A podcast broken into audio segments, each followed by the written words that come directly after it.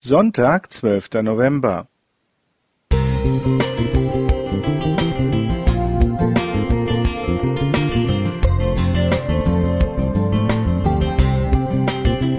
Ein kleiner Lichtblick für den Tag.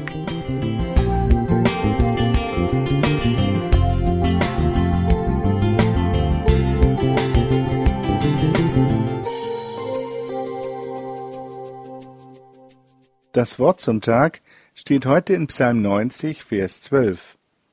Lehre uns bedenken, dass wir sterben müssen, auf dass wir klug werden. Wissen wir nicht alle, dass wir sterben müssen? Der Psalmschreiber macht in diesem Text auf zwei wichtige Dinge aufmerksam.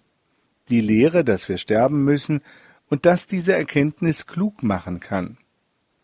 In der Corona-Krise ist uns das Leben und Sterben in vielen Bereichen vor Augen geführt worden. Als junger Mensch macht man sich über den Tod meist nur wenige Gedanken, schließlich steht man mit beiden Beinen im Leben. So habe auch ich in jungen Jahren wenig darüber nachgedacht. Meine Eltern sind nun beide seit einigen Jahren tot.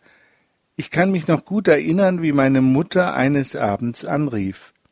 Mein Vater lag auf der Intensivstation und würde wohl die Nacht nicht überleben. Er entschlief ohne große Schmerzen noch vor Mitternacht.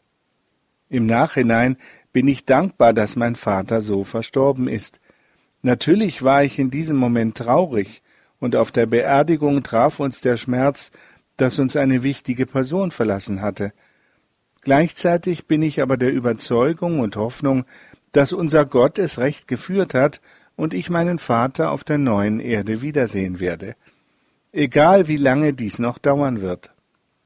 In der Stunde der Trauer soll Gott unser Lehrer sein. Wir erkennen die Endlichkeit des Lebens. Ich denke, wenn uns dies klar wird, dann sind wir auch klug und können das Ende besser ertragen. Ich erinnere mich noch gut an einen Gedenkgottesdienst, in dem der Toten des vergangenen Jahres gedacht wurde. Da wurden viele genannt, die jünger waren als ich. Ja, der Tod gehört im Erdenleben dazu, aber Gott kann uns in schweren Stunden Kraft schenken. Aus dem Brief des Apostels Paulus an die Thessalonicher wissen wir, was mit den Erlösten und den Toten bei der Wiederkunft Jesu geschehen wird. Vergleiche 1. Thessalonicher 4, die Verse 13 bis 18. Zunächst werden die erlösten Toten auferstehen und dann die noch lebenden Erlösten in den Himmel aufgenommen werden. Ist es nicht gut, dass wir diese Hoffnung haben dürfen und damit den Verlust hier auf Erden besser ertragen können? Und ebenso wichtig ist es zu wissen, dass mein Vater schläft.